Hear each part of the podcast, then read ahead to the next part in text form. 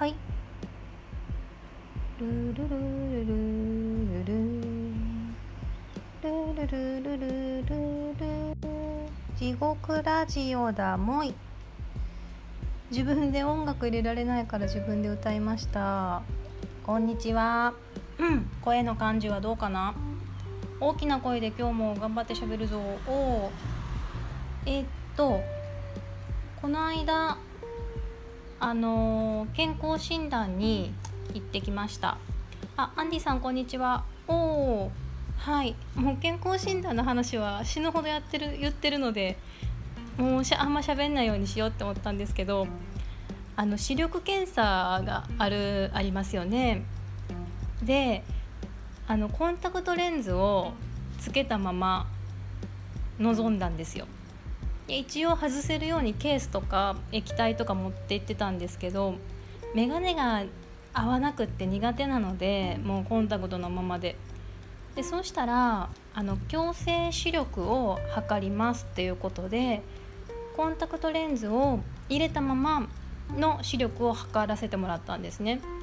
そしたら0.2と0.3であのあこれ合ってますか？みたいになっちゃって。でも見れすごい全然見えるんですよ。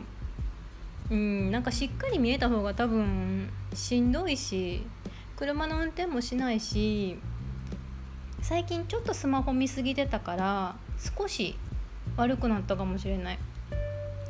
老眼ってどうなんかな？そろそろ老眼どうなのかな？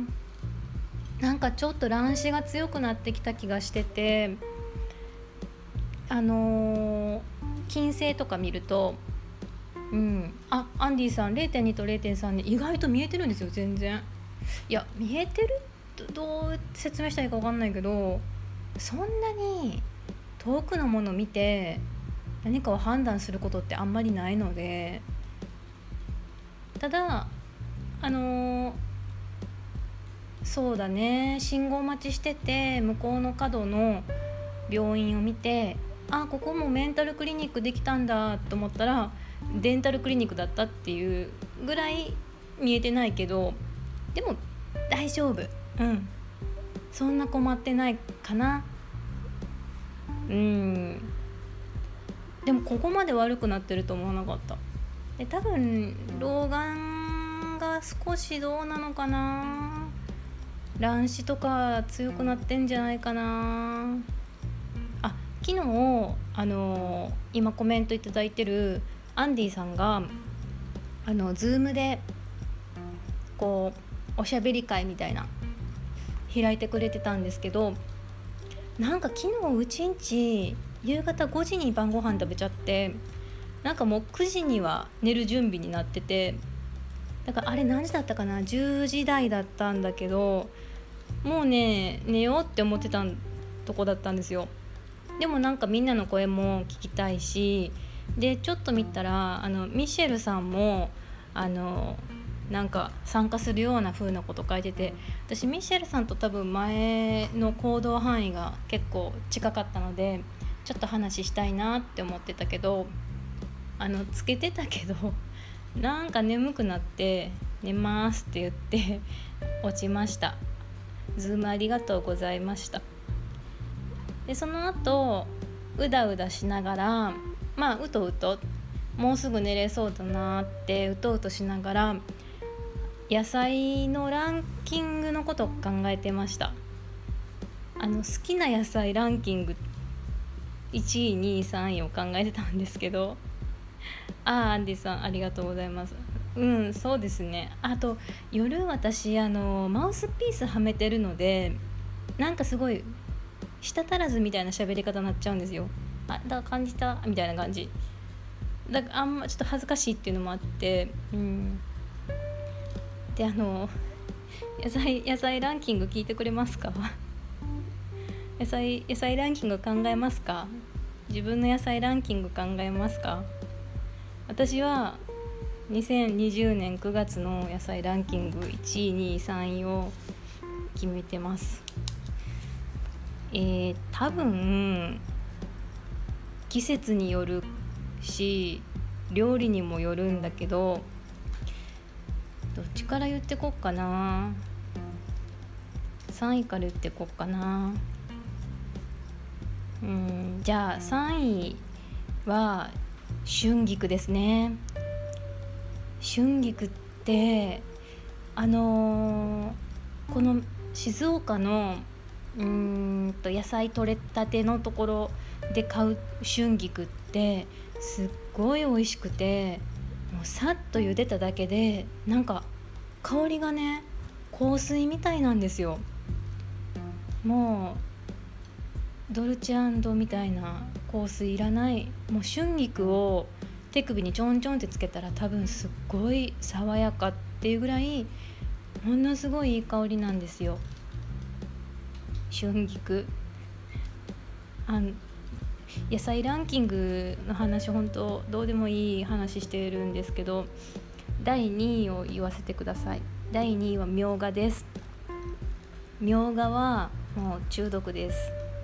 買ってないけどあの何でももうすっごい美味しい。うん。みょうがは、まあ、薬味薬味全体がね好きなのでうん。最高ですね。ただ私みょうがはもう刻んで納豆とか刻んで味噌汁とかその生のままでしか食べる術を知らないのでまああんまよく分かってない。一回ぬか床に入れたら美味しくなかったのでうんなんか違うんやなと思って。うん。だからもう本当に素のままのみょうがが2で1位本当すいません野菜ランキングなんか喋っててもう本当なんか申し訳ないんですけど1位は大根です。大根は茹でても美味しいし焼いても美味しいし大根おろしにして吸っても美味しいし何でも美味しいんですよ。スープでもいいし、うん、ステーキでもいいし。はい。これを寝る前うとうとしながらえて寝てましたね。そしたら焼き魚の夢を見たので多分うん大根がこう後引いてたのかな？うん。って思います。なんかねみんなの野菜ランキングも聞きたいな。みんなの野菜ランキングはどうですか？1位2位3位決めて教えてください。あ斉藤さんこんにちは。あの野菜の話してました。あと視力の話してました。それから私最近気づいたんですけどあのなんかずっとその前の住民のマンションのねこの部屋に住んでた前の住民の人の北宛ての大和の、うん、郵便物っていうと郵便局のものになっちゃうんだけど大和経由のレターが、まあ、ちょこちょこ届いてストレスなんですって話をしてたんですけど昨日ねなんでストレスなんか気づいたんですよ。私実はその公的な書類以外は極力偽名を使うようにしてるんですね。あの例えばこうなんかファミレス的なところ行って名前書くのでも絶対偽名やしあのなんかプレゼントもらう応募する時とかも偽名を使ってまあ郵便屋さんが困らないようにその何か物が当たった時とかに郵便屋さんが困らない程度の偽名なんですけどなん多分自分自身が自分の名前とかその個人的なことがを晒すのにすごくあの抵抗があるんじゃないかな。っていうのが自分探偵ですね。自分探偵っていうのはもう自分自身をうんサーチしていくみたいな感じなんですけど。だからねあの信じられないんですよ。でもう試しに前の人の名前でいろいろ探してみたらもう本当にやばくてもうお子さんの顔写真も見れちゃうし今のその仕事の状況とかもなんか、まあ、アップしててインスタグラムノートの記事お子さんの顔写真ああもうこれ最悪と思っての私がえこれ私はもう本当にそれを見てうわーここまで見れちゃうんだな怖って思って閉じたんで何も本当にあの記録したり配布したりなんかしてないんですけど本当に危ないなって思っててであの私前にあの IT 系の、えーと、広告営業をしてたのでえっ、と前にってもうだいぶ前ですよ。10年11年1110年10年うん10年前。だからそのいろいろね、まあ、Twitter とか Instagram とか Facebook とかあのいろんなその、まあ、SNS 中心に自分で使ってみてでその営業先で何か聞かれた時にちょっと答えれるようにとかなんかこううまく使ってるお店さんのことを紹介したりとかそのこういう風に使ったらいいみたいですよみたいな。って感じでまああとまあ自分もそういうの好きだしいろいろ見てたアカウント作ってやってたんですね。あと Google プラスね。Google プラスが一番最高でしたね。なんか最初こそよく分かんなくてそれこそまあ Gmail 作ったらほとんどまあ自動でついてくる的な感覚だったんですけどうんすごい良かった。Google プラスは公開範囲が設定されるのがすごくよくってだからうんと例えば小説書いてる仲間だけでしたい話ってあるじゃないですか。そういうのを、まあ、自分で最初に設定しとくんですけどサークルごとに公開してでなんか同じゲームやってる友達とだけしたい話なんか内輪の話を堂々とできるっていう。で内輪じゃない人にこういやこんなん聞かれたら惹かれるかなとかこんな話ばっかりしてたらちょっと違うクラスの人たち鬱陶しいって思わへんかなみたいな。なんかそういう気持ちもなく設定さえすればできるっていう。まあ終わっちゃったサービスなんですけどあれはね良かったですね。うん。え何の話だったっけ？あそうそう。でえっと結局 Facebook だけ？私もう全然性に合わなくってやめちゃったんですね。で前の会社の人が多かったっていうのもあったんだけどなんかね Facebook のユーザーさんって極端にその IT リテラシーまで言わないもうそんな私も IT リテラシーっていうほど IT リテラシー専門誌でもないから言えないけどもうそれそういう言葉以前にもうな何気ない子供の顔バーンみたいな。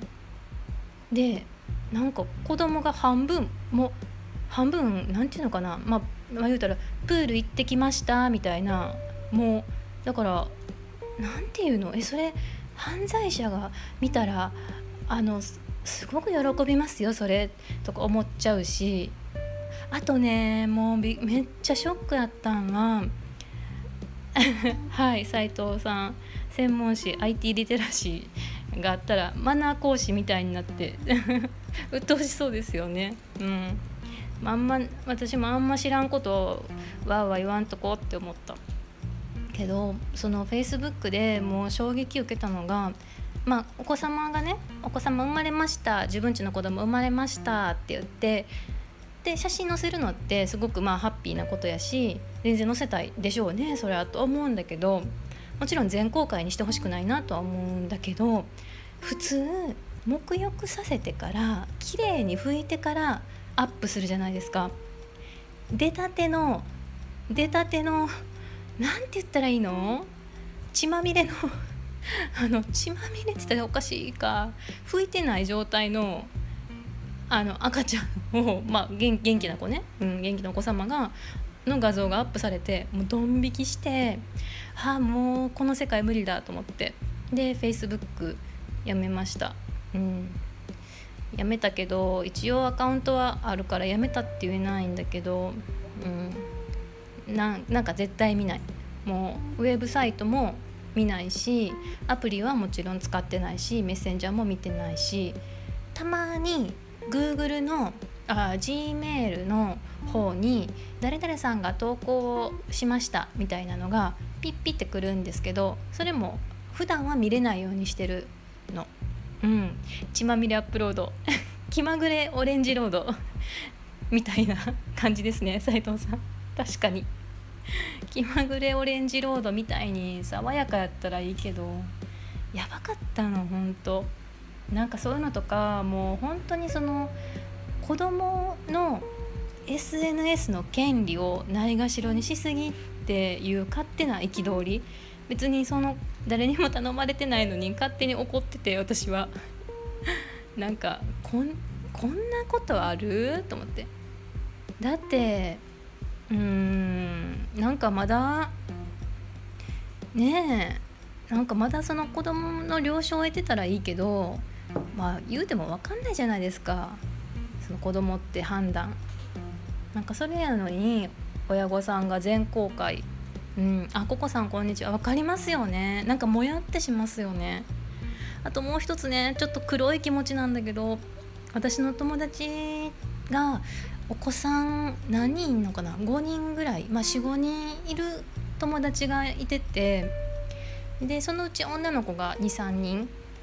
で1人だけねめっちゃ可愛いんですよ。モデルみたいな。子役モデルみたいな。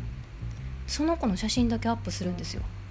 あその子まあ、もしかしたらアップしないでとか言ってるのかもしれないんだけど後の子ね全くアップされてないんですよ。めっちゃ怖いと思って。なんかその美しさでひいきされんの辛い。なんかいろいろ思い出して辛い。みたいな。あのもうそれは別に彼女とリアルなつながりってもうなくってなんかたまたま SNS であ Facebook だったかなやってた時のであ久しぶりみたいな感じでつながって。うーんそう。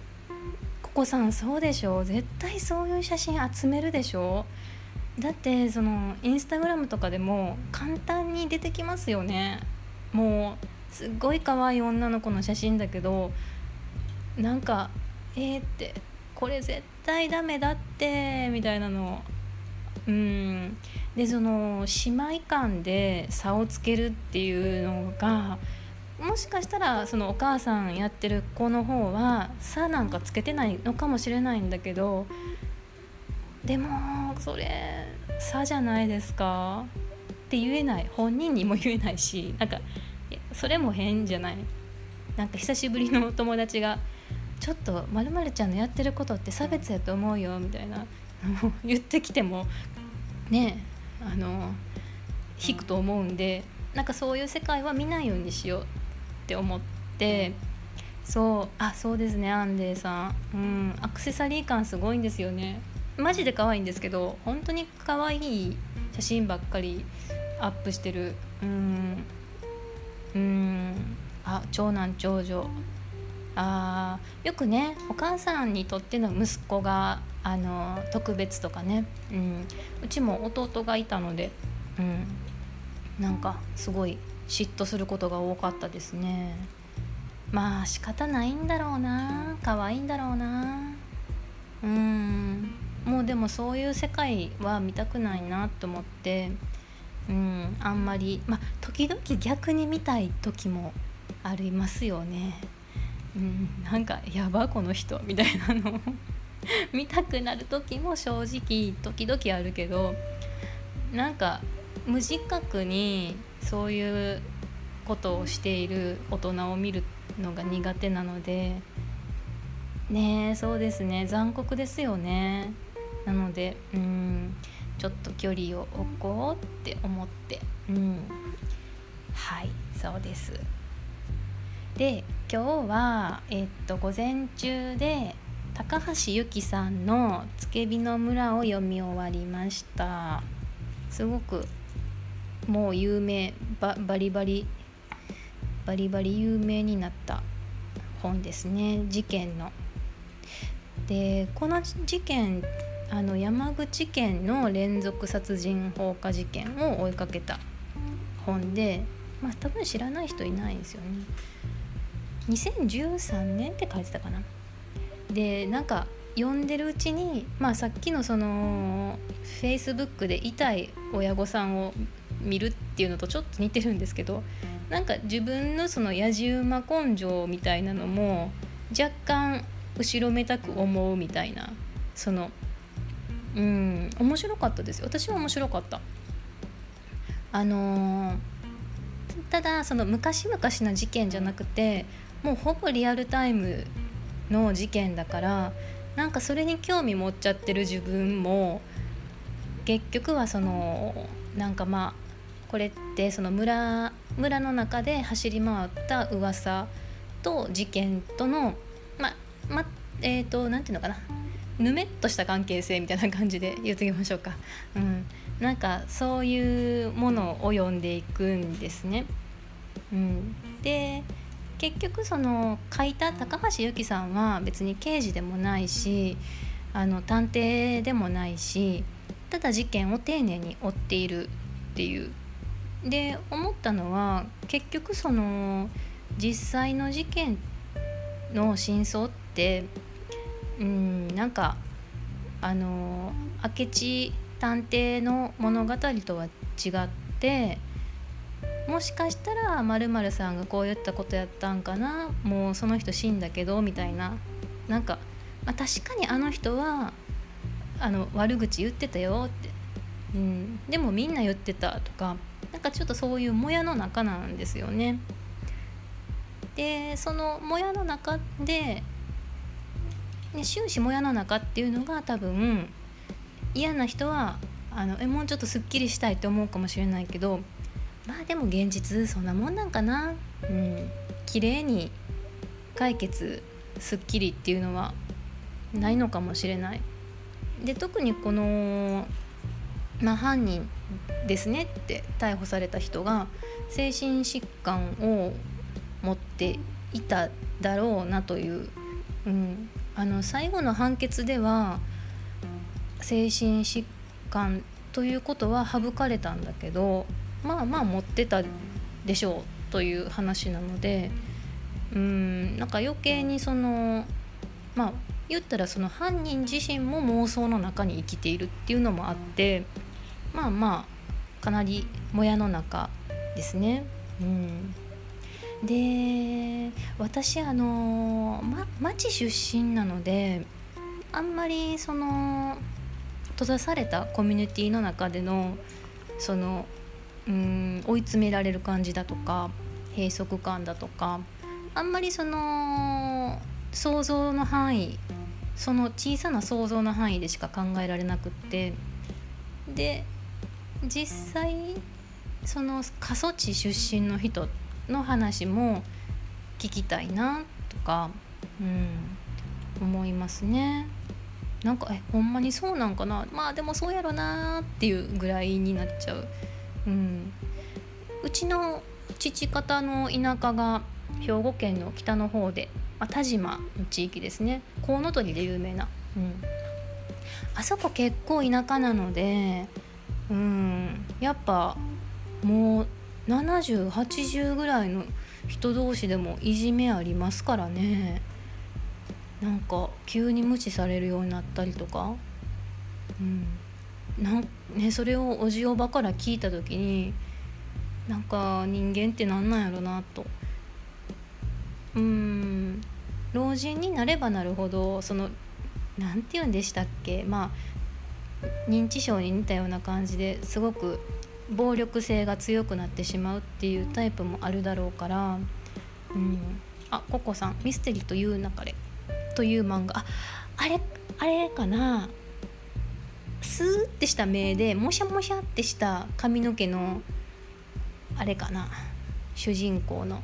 なんかで試し読みしたかもしれない。うん。面白いですね。あの同じあそう合ってた。よかった。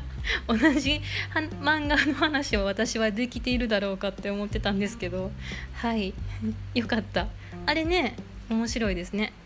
あのー、ああいうまあえっ、とミステリー系だったりその事件を創作で書ける人ってすごいなちゃんとプロットがねどういう風に書いてはるんやろ。設計図みたいに書いて物語、まあ、漫画だったり小説だったりにしていくのかな。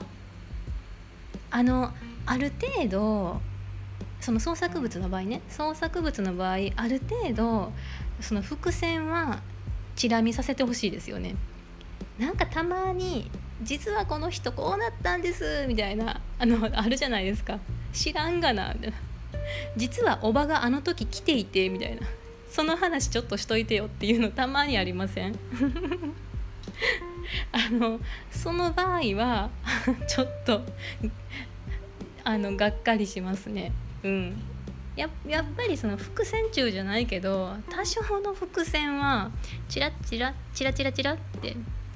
でむしろ伏線が回収されない伏線じゃなかったやつも好きであの同級生のクラスの女の子が後ろあの時通った。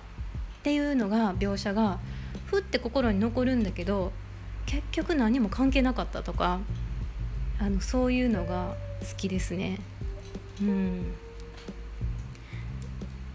なんかねあのあまりにもねほったらかしのストーリーだとねあれだけどなんかちょうどよくちちらっとさせるのがいいですよね。うん。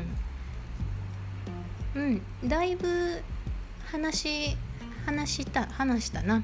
今日は結構大きい声で喋れたと思います。お昼にねカレーを食べましたからね。やっぱり温めると声が出ますよね。ただちょっと喉があの秋花粉秋花粉が暴れ出してきてちょっとしんどくなってきてます。でもウォーキング行かないとねまた家の中で2,000歩も。あアンディさん最初と比べたらめっちゃ声出てきてますよね。ありがとうございます。そうなんです。私声は本当は出るんです。今ちょっと目を見開いて喋ってますええ声出るんです。うん。頑張りたいなって思ってます。昨日図書館行ってきて一つは加藤さんがこれ読みたいんだって言ってた島尾真帆さんのスーベニア見つけたんですよ新着図書に。うわっあるやんと思って。あと借りてきたのはえーと、これもねもう絶対読みたいって思っててでも上下感あって2400円 ×2 やから無職の身にはきついなって思ってたミンジンリーのパチンコ上下巻ありました。あぽんちゃんこんにちは。今図書館に行って行って借りてきた本の話をしてまして結構ねいい本が、うん、パチンコミン・ジンリーのパチンコとそれから島尾真帆さんのスーベニア。それからねあのえっと赤坂の双子のライオン堂さんが出したえっと本屋の話？本屋さんの話。タイトルなんだっけ？ちょっとね忘れちゃったけどあれもねあったんですよ。ああの本あるんやと思って。うん。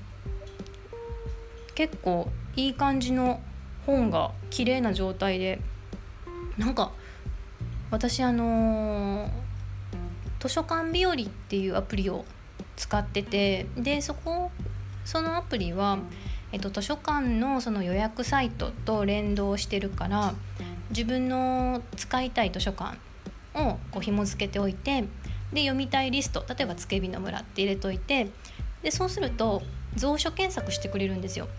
で一覧に蔵書あり蔵書なしって出してくれるんですけど100何冊登録しててあのほとんど蔵書なしで1冊だけ蔵書ありだったんですよ。だからうわーと思ってちょっとこのまあ町の図書館だしちっちゃいかなとかまあでも静岡県内の全域だったらあるかなとか悲観的になってたんですけど、うん、割と実際見てみたら結構よかった。